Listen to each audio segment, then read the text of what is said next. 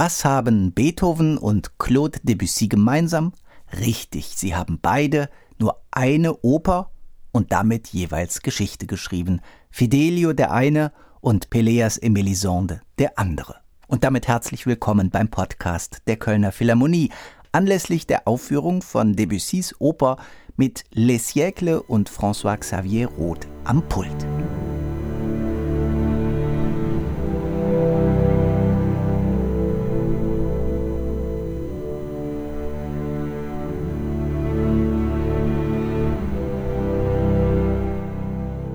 Und noch etwas haben Beethoven und Debussy gemeinsam. Beide haben sich nämlich immer wieder mal mit Plänen zu weiteren Werken für das Musiktheater beschäftigt. Bei Debussy sind es tatsächlich rund 40 Projekte, die nachweisbar sind. An rund 20 hat er tatsächlich gearbeitet, zumindest kurzfristig. Und noch kurz vor seinem Tod hat er versucht, Edgar Allan Poes Untergang des Hauses Usher in eine Oper zu verwandeln. Fertig geworden ist aber nur Peleas et Pourquoi pleurais-tu N'aie pas peur, vous n'avez rien à craindre. Eigentlich ist diese Oper von Peleas et Mélisande ein Unding. So zumindest hat es einmal der Komponist und Dirigent Pierre Boulez auf den Punkt gebracht und damit alle Risiken und Nebenwirkungen dezent umschrieben. Eine Art von dünnem poetischem Aufguss im abschätzigen Sinn des Wortes, bei dem man nicht recht weiß, warum die Konflikte eintreten, unglaubwürdig, wie sie werden, wenn sie sich zwischen Personen entwickeln, die nie ein Wort lauter als das andere aussprechen dürfen. Man könnte es auch anders ausdrücken und sagen, Peleas et Melisande ist eine ziemlich blutleere Oper. Nur gut, dass der Dirigent Boulez selbst gegen dieses Vorurteil angekämpft hat, und zwar unter anderem mit seiner Einspielung des Werkes in den Jahren 1969 und 70, unter anderem mit Elisabeth Söderström und George Shirley als Peleas.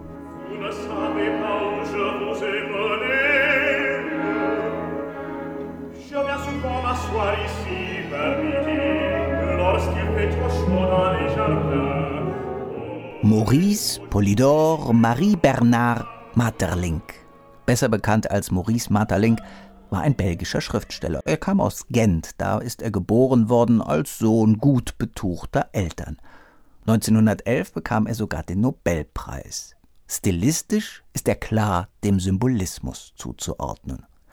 1893 wird sein Schauspiel Peleas et Melisande erstmals aufgeführt. Es ist ein Werk stellvertretend für seine dichterische Kunst. Eine Kunst des Andeutens und des Verschlüsselns. Und die hat Marterlink selbst einmal wie folgt beschrieben. Sobald wir etwas aussprechen, entwerten wir es seltsam. Wir glauben in die Tiefe der Abgründe hinabgetaucht zu sein, wir wähnen eine Schatzgrube wunderbarer Schätze entdeckt zu haben. Und wenn wir wieder ans Tageslicht kommen, haben wir nur falsche Steine und Glasscherben mitgebracht.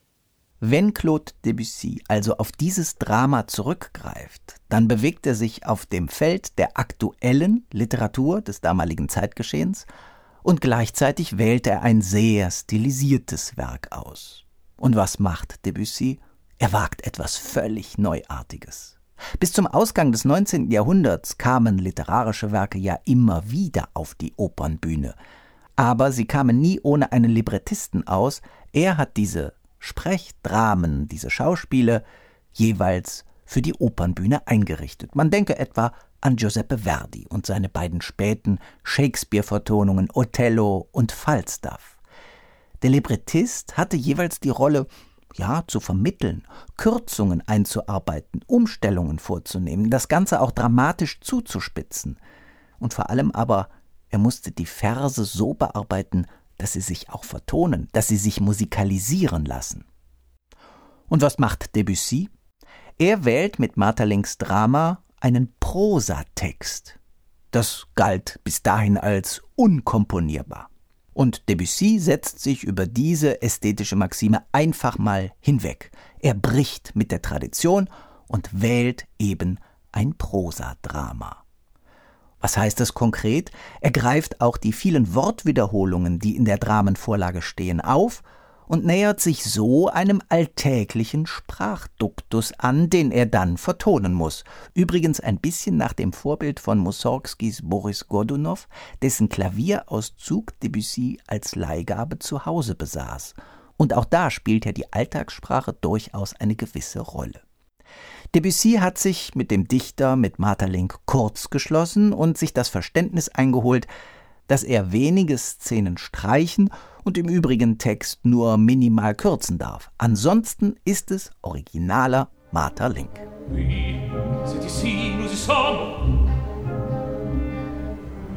Il fait si noir que l'entrée de la grotte ne se distingue plus du reste de la nuit.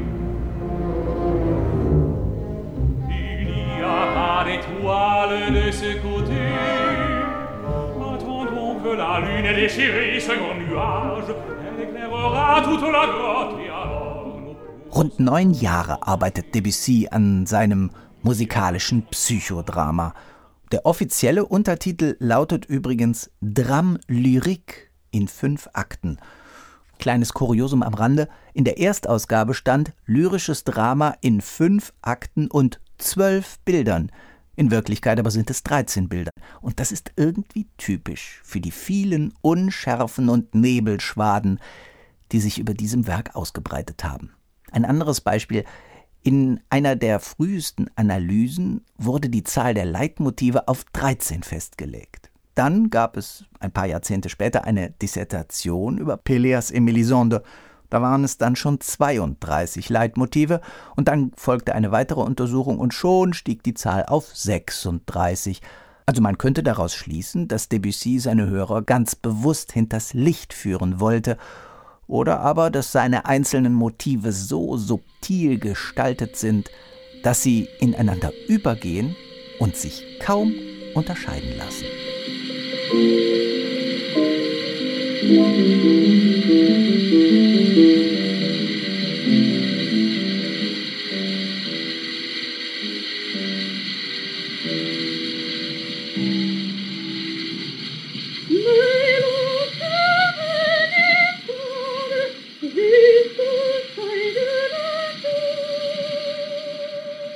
Das übrigens gerade war ein Ausschnitt einer Aufnahme vom Mai 1904 mit Mary Garden und Claude Debussy selbst am Klavier. Dieser Ausschnitt ist entstanden zwei Jahre nach der Uraufführung der Oper. Authentizität ja oder nein, es bleibe dahingestellt. Also, im April 1902 wird an der Pariser Opera Comique Peleas et Melisande zum ersten Mal aufgeführt. Die Folge ist, die Musik geht beinahe im Gelächter des gelangweilten Publikums unter. Erst im Laufe der Zeit hat sich herausgestellt, dass Debussy hier etwas der Psychologie Vergleichbares geschaffen hat. Warum? Die szenischen Vorgänge sind nicht mehr als eine Art Widerschein seelischer innerer Regungen. Sein und Schein werden hier in ein unauflösbares Spannungsverhältnis gezwungen. Aber zunächst einmal, worum geht es überhaupt? Anfangs erleben wir Prinz Golot, der sich im Wald verirrt hat. An einer Quelle begegnet er Melisande, die ist ziemlich sensibel, zerbrechlich, scheu, aber offenbar attraktiv. Sie weicht Golot aus und gibt sich dadurch sehr rätselhaft. Auch die Auskünfte über ihre eigene Vergangenheit sind mehr als schwammig. Aber das hält Golot nicht ab. Er würde diese Dame gern heiraten. Macht er auch und nimmt sie dann mit auf das düstere Schloss seiner Ahnen. In diesem Schloss läuft Melisande, dann Golos Halbbruder Peleas über den Weg. Der ist deutlich empfindsamer als der eher nüchterne Golot, der zu wirklich tieferer Einsicht oder Empfindsamkeit nicht wirklich fähig ist. Ja, es kommt, wie es kommen muss. Peleas und Melisande kommen einander näher. Golot ist nicht blind und durchlebt eine quälende und letztlich selbstzerstörerische Eifersucht. Golot hat noch einen Sohn, Iniold, aus erster Ehe. Der soll nun Detektiv spielen und die beiden anderen, Peleas und Melisande, beobachten und belauern, aber das bringt nicht viel. Dann wird es ungleich deutlicher, Golot droht Peleas und der entschließt sich letztlich zur Abreise. Es kommt dann zu einem letzten Rendezvous im dunklen Park. Peleas und Melisande wollen voneinander Abschied nehmen. Sie signalisieren in zarten Andeutungen aber erstmals ihre Zuneigung. Und wer hat das ganze Spiel mitbekommen? Natürlich Golo. Und jetzt wird es biblisch, der eine Bruder erschlägt den anderen, Peleas stirbt und Melisande kann fliehen. In der letzten Szene liegt dann auch Melisande im Sterben. Sie hat ein kränkelndes Mädchen zur Welt gebracht. Wer der Vater ist, bleibt allerdings offen. Überhaupt bleibt vieles in dieser Oper offen, das ist gewollt. Eigentlich bleibt alles offen. Nur die Unheimlichkeit der Musik ist eindeutig.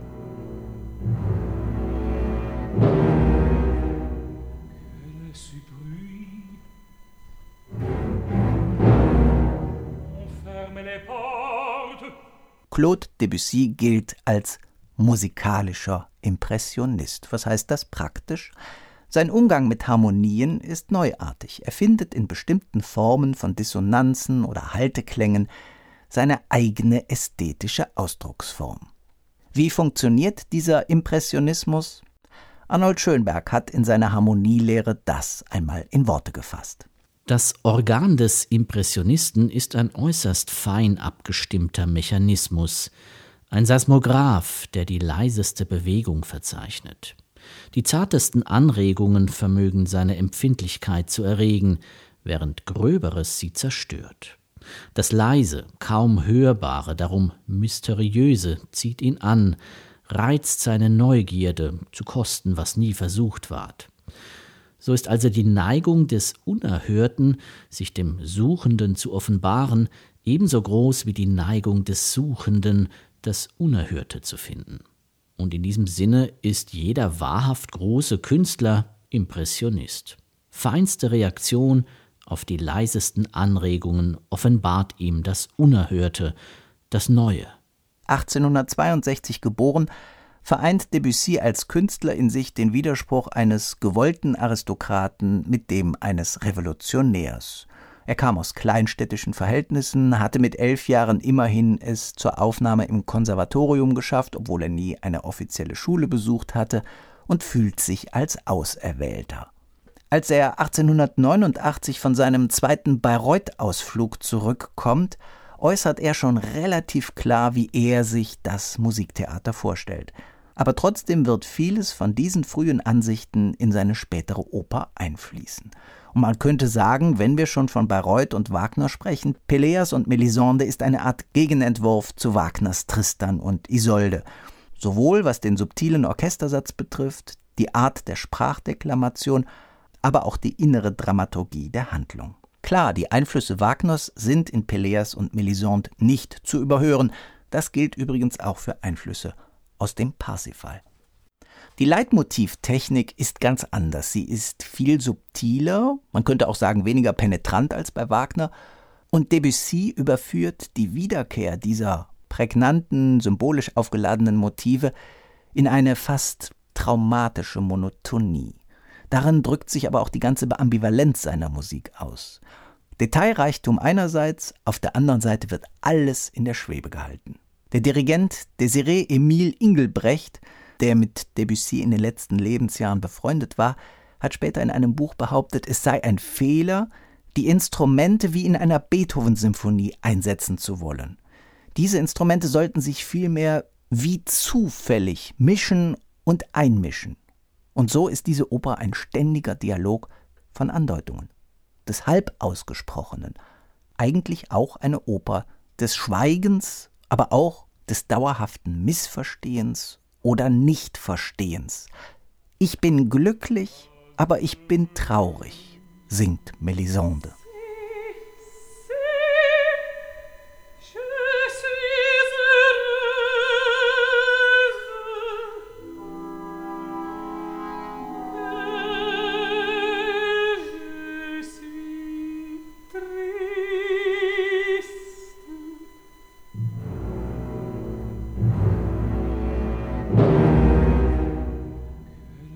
Das Motiv des Schweigens ist in der Oper nicht neu. Man denke bei Wagner etwa an Tristan und Isolde oder an die Sprachlosigkeit des Parsifal oder Wotan, wenn er sich am Ende in Siegfried davonstiehlt.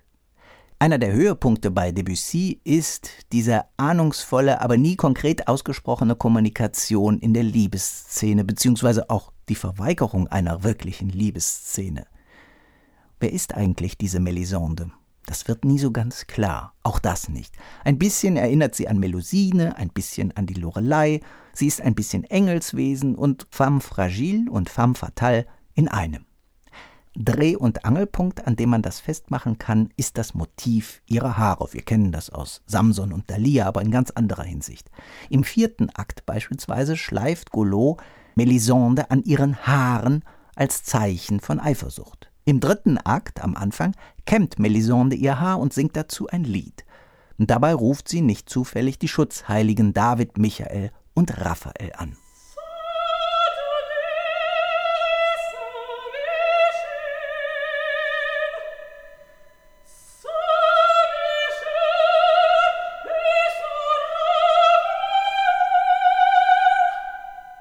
Das ist die Szene, an deren Ende sich die Haare von Melisande in Peleas verfangen. Natürlich auch das symbolisch aufgeladen.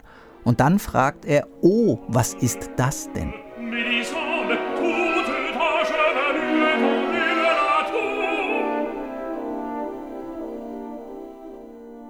Debussy hat diese Szene achsensymmetrisch komponiert. Alles fokussiert sich auf den Moment, in dem sich Melisandes Haare bei Peleas verfangen. Nun steht Debussy mit seinem Interesse für den Stoff von Peleas und Melisande nicht allein da. Sibelius und Fauré haben Bühnenmusiken geschrieben zu Marterlings Stück. Schönberg hat sich an einer symphonischen Dichtung versucht. Und was sagt nun der Dichter selbst zu Debussys Opernfassung?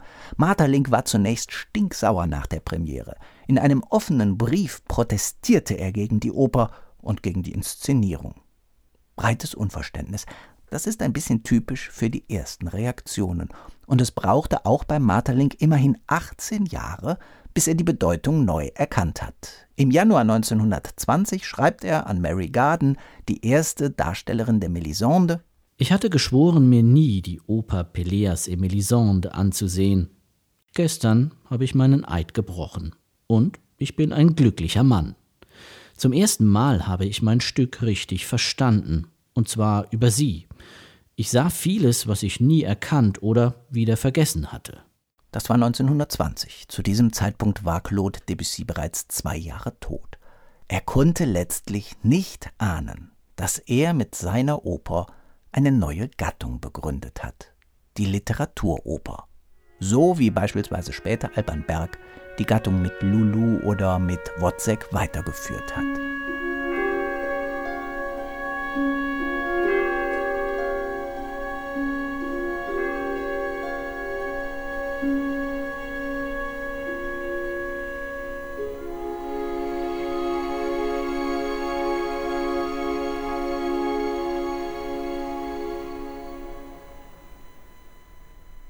Das war der Podcast der Kölner Philharmonie anlässlich der Aufführung von Peleas et Mélisande von Claude Debussy mit dem Orchester Les Siècles und dem Dirigenten François Xavier Roth. Herzlichen Dank fürs Zuhören, sagt Ihr Christoph Fratz.